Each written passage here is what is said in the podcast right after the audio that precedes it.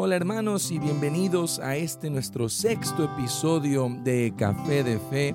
Nos da mucha alegría que nos estén acompañando de nuevo, que estén suscritos a nuestro canal en Spotify o en otras plataformas en las que se escuche este podcast. Muchas gracias por apoyarnos, gracias por acompañarnos.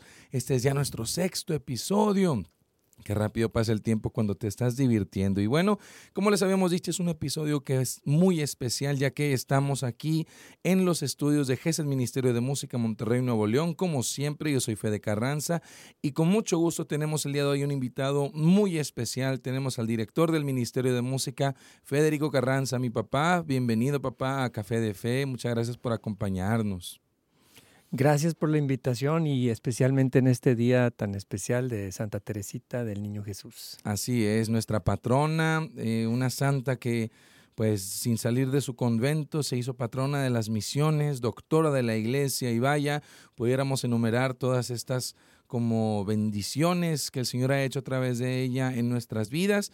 Y pues para eso estamos aquí. En el episodio pasado hablamos de la historia del Ministerio de Música y tocamos brevemente cómo eh, durante las primeras producciones del Ministerio eh, las composiciones iban en una línea, ¿verdad? No fue hasta San Juan de la Cruz, digo, ah, no fue hasta San Juan Evangelista, en el discípulo amado, que como que empezó ahí el Señor a querer mover algo, como que San Juan Evangelista preparó las aguas, ¿no? Y ahí comenzó eh, un suceso que fue como transformando, por lo que sabemos y entendemos, no solo el ministerio, sino tu vida personal, tu relación con el Señor. Entonces, eh, eh, como que querer comprimir la pregunta en cómo sucedió la composición de los cantos, Padre, será muy sencillo, pero lo hacemos sabiendo que es una explicación, ¿verdad?, profunda de, pues, eso. Entonces, esta primera pregunta referente a la producción de Corazón de Arpa, que fue después del discípulo amado, es cómo ocurrió la composición. Bueno, eh, cuando estuvimos eh, haciendo la producción del discípulo amado, eh, yo me acerqué con los hermanos de San Juan, que son hermanos fundados por el padre Jacques Philippe Marie y ellos, eh, pues como expertos en la espiritualidad eh, de San Juan Evangelista, me estuvieron acompañando. Ellos son franceses y entonces no se me olvida el padre Ángel María, el padre Ángel María, que este, ya cuando estábamos terminando me dijo, tú deberías de pensar en un disco dedicado a Santa Teresita del Niño Jesús. Y yo la verdad es que esa es la verdad. No la conocía, no sabía nada de ella. Lo único que había oído hablar es que se murió de amor. Y eso me sonaba muy romántico y muy idílico, ¿no? De que me lo imaginaba que un día comulgó y se desvaneció y murió. Así bien dulce, bien tierno, ¿no? Este, bien suave, ¿no? Sin dolor, ¿no? No sé, esa era la impresión pues equivocada que yo tenía y entonces yo tenía esa impresión, entonces no, la verdad es que no me atrajo eh, la idea y la pasé por alto. Pero algunos meses después, en ese mismo año 1995 para 96, otro sacerdote que no conocía para nada al padre Ángel María me manda a decir lo mismo a través de Jonané Ortiz, una hermana de la comunidad. Pero este padre, que es padre Rodolfo Escobedo, mandó decir con instrucciones muy específicas. Ah. Paso número uno, ponlo en oración. Paso número dos, pide a Dios que si te va a, este, a acompañar en producir una obra, un álbum dedicado a Santa Teresita. En ese tiempo eran cassettes. Entonces, un cassette dedicado a Santa Teresita del Niño Jesús.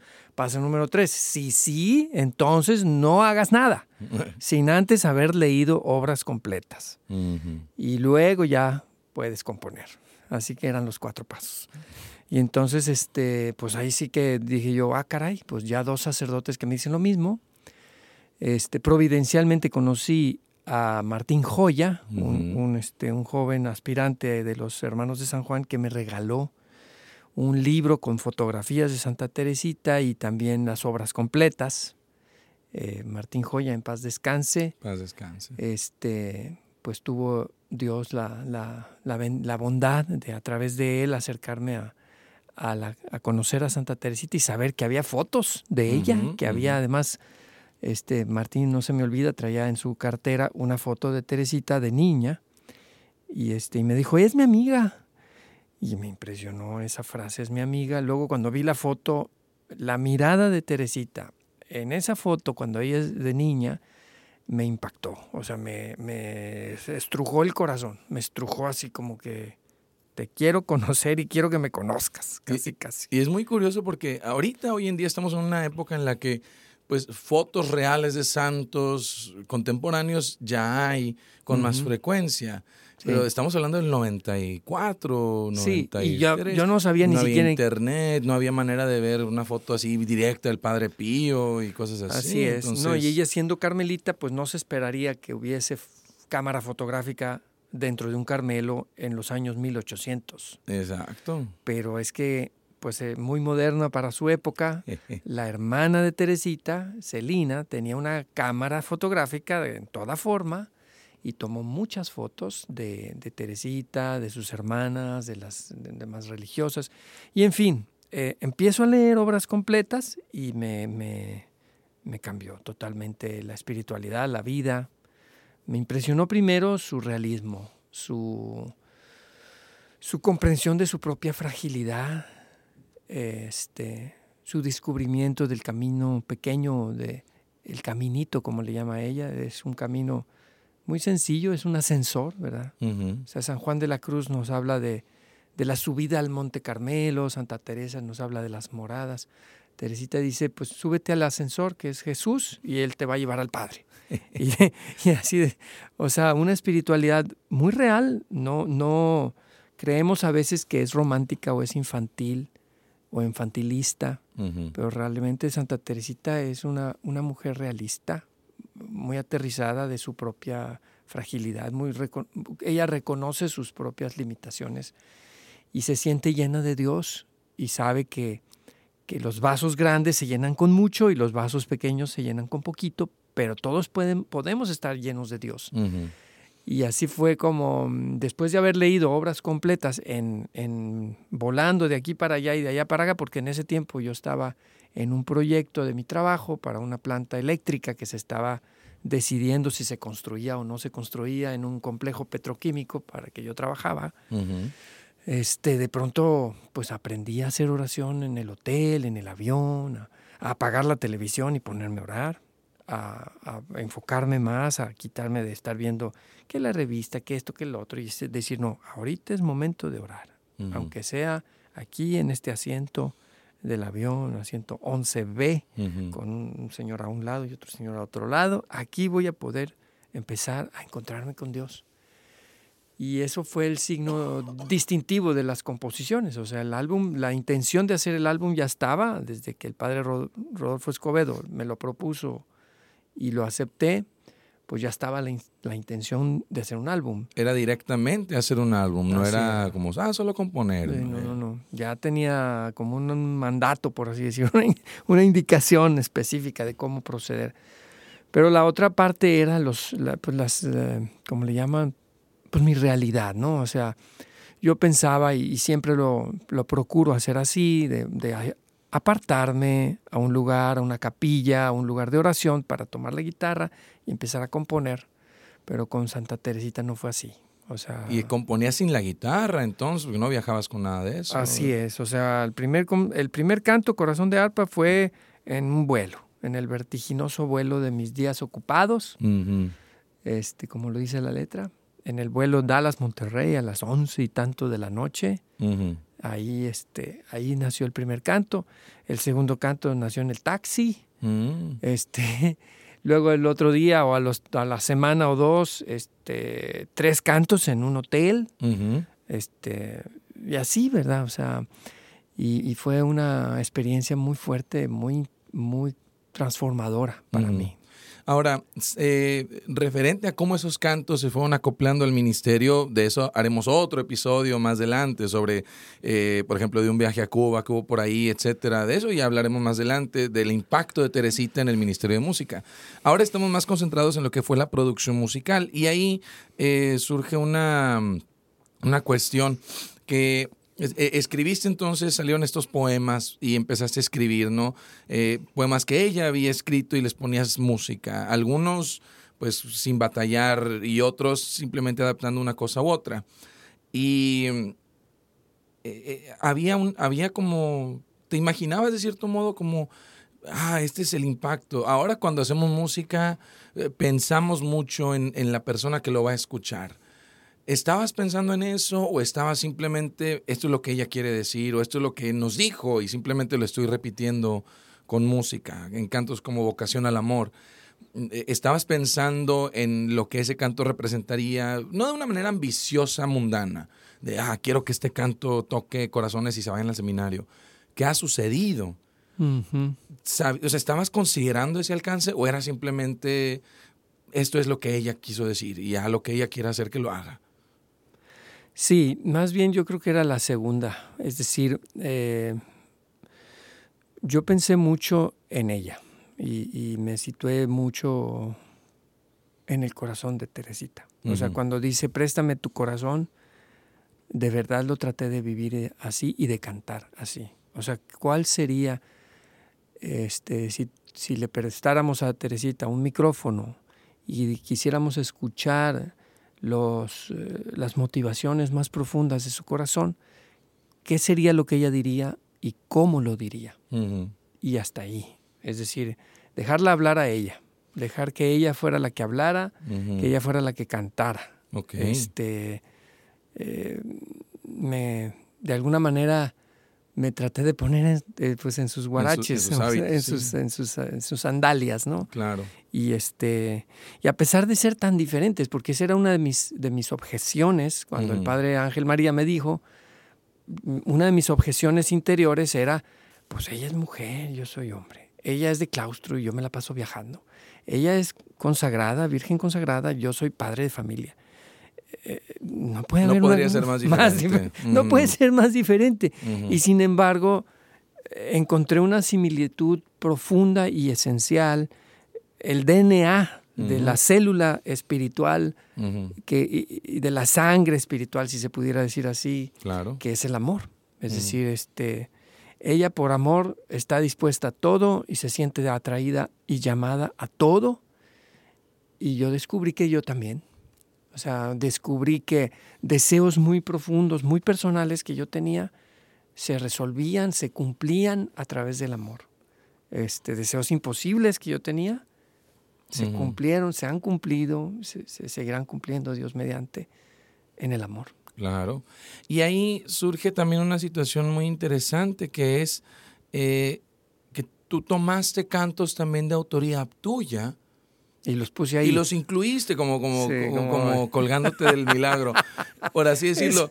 Y, cantos como La familia sagrada o La novia del cordero. Sí. Eh, que, mucha gente, eh, y que vaya, objetivo cumplido, que los escuchen y dicen, mira qué bonito Teresita hablando de la novia del cordero. No. y vaya, eh, entendido el don del Señor de sobre la composición, reconociendo que son buenas composiciones. Aquí mi pregunta y lo que estoy seguro que muchas personas quisieran saber es cuál fue el como el proceso de decir este va, este va. ¿Habrá alguno que descartaste que dijiste se me hace que este no no no resuena con lo mismo? ¿Cuándo los compusiste? ¿Los compusiste ya habiéndola leído o esto ya estaba ahí? Lo lo más fuerte, la novia del Cordero, por ejemplo, fue como un regalo de Dios para mí. Eh, fue el segundo canto. Es decir, el primero fue Corazón de Arpa en el avión. Mm. Y bajándome del avión, me subí al taxi, ya era casi la una de la mañana. El taxista, este, pues le puso la música a todo volumen. Yo cerré los ojos y lo que Dios me regaló en ese momento así tan estresante, tan cansado de un viaje largo, etcétera, fue la novia del Cordero. Y entonces yo se lo atribuyo a ella. Es decir, yo me imagino que si ella hubiera tenido más tiempo, lo, hubiera, escrito.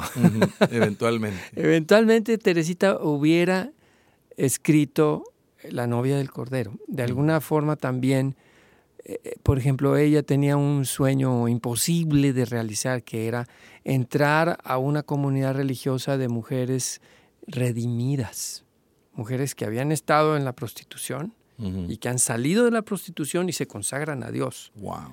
Y Teresita soñaba, soñaba con entrar a esa congregación Wow. y, y- y decir que ella tenía También. prohibido decir sus pecados por parte de su confesor.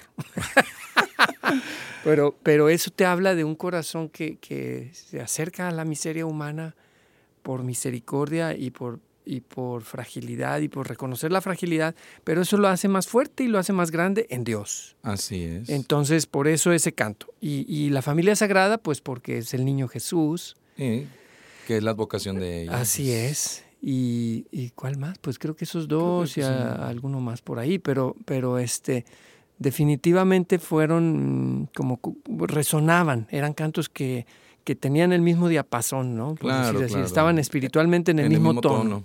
Eso es. Muy bien. Y bueno, la última pregunta eh, referente a la producción. Ya una vez que se fue realizando la producción, ya una vez que tenías, eh, ahora sí que el cassette en tus manos, eh, ¿cuándo fue que te diste cuenta, ok, esto es diferente? Porque ya habían hecho varias producciones para entonces, La Espada del Espíritu, El Salvador Jesús, los dos conciertos que habían grabado, El Discípulo Amado, Venció Jesús. Y, y- y había unción, ¿verdad? Y el, ministerio pues salía, ¿verdad? De vez en cuando y todo. Pero aquí claramente aquí algo era, era distinto. ¿Cuándo te diste cuenta, ok, esto es diferente, esto no se parece a nada a lo que hemos hecho antes? Yo creo que fue cuando yo le presenté al padre Rodolfo Escobedo el, el que me había encargado aquello, este, pues el resultado de, de su encomienda, este, pasó algo muy fuerte para mí, que fue, yo empecé a escribir como un diario y a imaginarme que platicaba con Teresita, ¿no? Y dentro de esas conversaciones este, imaginarias, este, lo primero era preguntarle al padre si, si había algún problema psicológico de mi parte. y el padre me dijo, no, pues es una manera de orar. Pero, mm, pero fue más allá y me dijo algo. Yo había, en- dentro de eso que escribí, pues imaginado un concierto que se llamaba Santa Teresita y Gesed en concierto. Y lo, con lujo de detalles lo, lo pusimos ahí, o sea, se presentan fotos de Teresita, se leen textos en off, es decir, una, Una voz, voz femenina. una voz femenina responde a preguntas que nosotros le hacemos, hacemos un, un diálogo con Teresita, la entrevistamos y ella va contestando y, y después de que contesta viene un canto y otro y otro y otro. Y lo haremos, y yo soñaba, en el auditorio más grande de Monterrey y entrada gratis. Y, y pues eso, resulta que el padre Rodolfo Escobedo me dice, ¿se puede? ¿Cómo que se puede? Yo ni se lo pedí. Me dijo, Federico, disponemos del auditorio San Pedro, que tiene pues más de 1100 butacas. Ujú. Y la, la entrada puede ser gratis porque va a haber un evento previo y, y disponemos del auditorio por todo el día. Y hay un evento a las 3 de la tarde, pero se desocupa para las 5 de la tarde y entonces dispones del auditorio San Pedro a partir de las 5 de la tarde. Entonces hicimos Santa Teresita y Gesed en con- concierto en el año 96 y hubo un fruto, un fruto impresionante. Claro que se llenó, o sea, hicimos boletos, pero la entrada era gratis Ujú. eh, este, el disco tuvo mucha, bueno, el cassette tuvo mucha difusión Así es. y a- ahí hizo, hizo una resonancia fuerte, ¿no? Y, y este, eso fue muy, muy significativo. El, el segundo este, Parámetro. parámetro importante fue, también hablé con el padre Ángel María y le dije, yo soñaría que esto lo pudiéramos regalar a los sacerdotes. Y venía el Congreso Nacional, el Congreso Internacional de Sacerdotes que trajo a más de 1900 sacerdotes y cerca de 60 obispos y se celebró en Monterrey en el año 98. Y el padre Ángel María eh, habían nombrado a Santa Teresita doctora de la iglesia en el 97 Ujú. y yo le propuse que regaláramos el cassette y una revista Este, con todas las fotos y los textos del nombramiento de ella como doctora de la iglesia, una revista que se hizo en Roma por parte de los carmelitas. Y el padre, sin yo volvérselo a mencionar, él consiguió los benefactores y regalamos dos mil cassettes y revistas con su, con su revista muy bien hecha, colores. Sí, me acuerdo, este, me acuerdo. A dos mil sacerdotes, o sea, dos mil sacerdotes y, y casi 100 obispos. Y aquello fue para mí como, pues, a- algo está pasando. algo grande está pasando a través de Santa Teresita. Y así fue. Y para conocer qué fue lo que pasó más a profundidad, pues será nuestro siguiente episodio. Así que muchas gracias a Federico que nos ha platicado pues lo que fue el aspecto de la grabación, la producción de Santa Teresita. Y de verdad, para conocer toda la historia entera, pues esperen nuestro siguiente episodio, que será el séptimo episodio del impacto ya espiritual y musical eh, apostólico que tuvo en el Ministerio de Música y en la vida de Federico. Y bueno, entonces, pues no nos despedimos, pero sí cerramos el programa de este episodio. Les agradecemos que nos estén acompañando.